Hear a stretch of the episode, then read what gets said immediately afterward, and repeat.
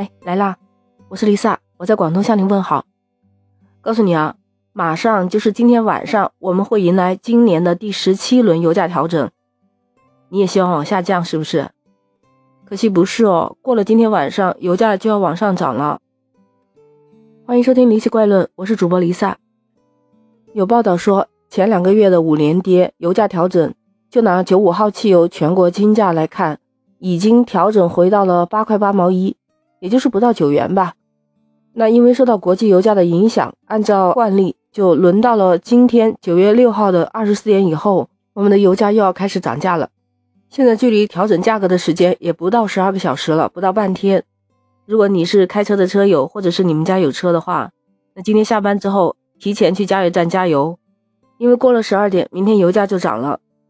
其实以前啊，每次到这个时候，我就会发一下给朋友啊，告诉他们，哎呀，什么时候要涨油价了，赶紧去加油吧。哎大家就互相说一声。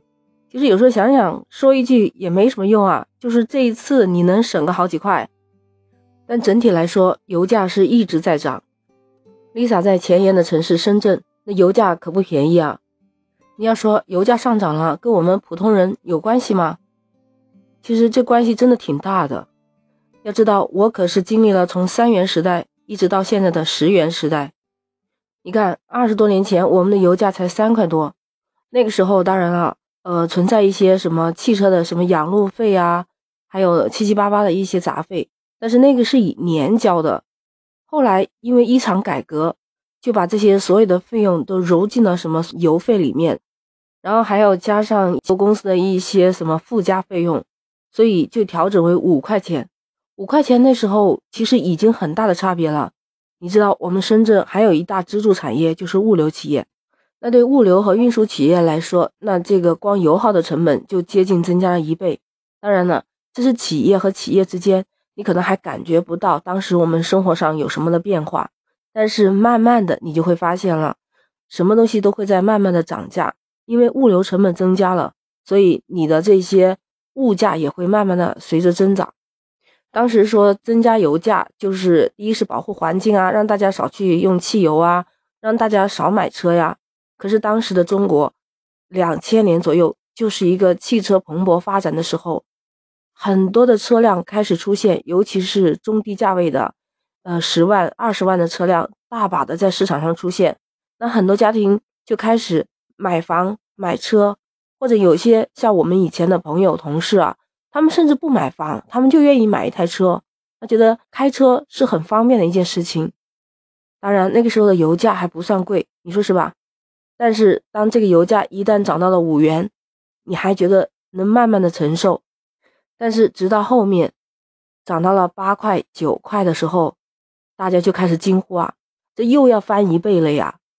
所以很多的车已经慢慢的停在了小区的地下停车库，基本上就不出门，要么就是周末的时候出去，或者是要出长途、出远门的时候才会开车出行。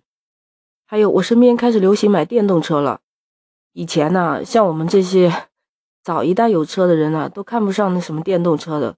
觉得它根本不能跑吧？当然了，随着技术的发展，现在电动车也做的比较不错了。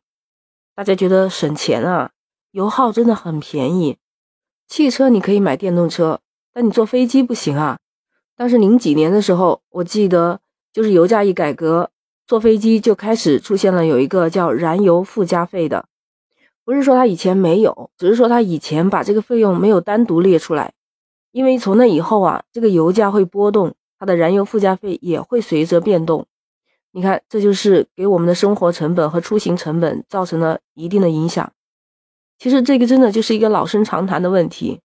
你想想，我从三元多的时代已经谈到了快十元的时代了，真的希望这个油价还能回去啊！当然了，按照国家的想法，肯定回不到这个三元多的时代。那真的觉得不能回到五元时代了吗？真的油价只能一直往上涨，不能跌吗？哎，你是不是说有跌呀？每次都跌呀？但你发现没有，涨多跌少呀？你看看我们中国的股市，如果也像油价这样的话，那中国就要欢呼一片了。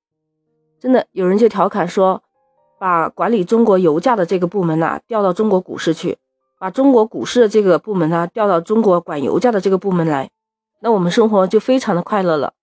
哎，对这个你是怎么看的呢？看看我们普通老百姓都想说些什么？欢迎你在评论区留言。别忘了点击订阅、收藏《离奇怪论》。那我节目一出来，下次你就很容易找到我了。那我们这一期就聊到这儿，也欢迎你给我的专辑来一个五星好评。下期再见。